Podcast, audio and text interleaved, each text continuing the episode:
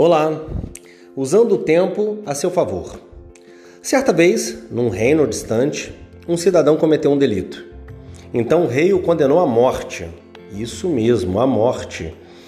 Ele fez uma proposta ao rei dizendo: Se eu fizer o seu cavalo voar, o senhor me libera dessa pena? E o rei disse: Puxa vida, se fizer o cavalo voar, sim, Passado esse tempo e essa audiência, um amigo disse: Por que adiar o inevitável? Como fazer um cavalo voar? E ele disse: Amigo, no tempo que eu ganhei com essa proposta, pode acontecer muita coisa.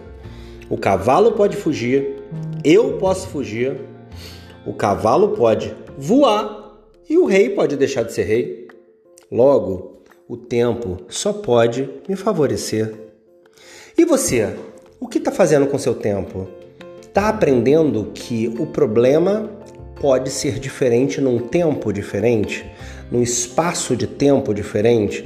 Você já pensou que uma decisão tomada agora pode ser muito, muito desfavorável, enquanto se ela for aguardada por um dia, dois dias ou três, como um presidente dos Estados Unidos muito famoso recebia cartas, até mesmo de guerra, e colocava na gaveta por três dias e depois abria.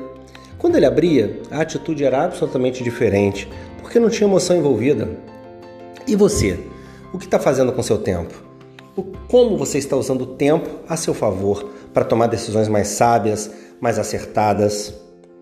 Eu te proponho a entender a dinâmica do tempo nos negócios, a dinâmica do tempo na família, a dinâmica do tempo com os filhos. Tenho certeza que quando você perceber que você, até certo ponto, é senhor do seu tempo, do seu planejamento e da sua programação, sua vida vai mudar para muito melhor. Ok? Arrume um tempo para pensar nisso. Abraço forte, Luciano de Paula.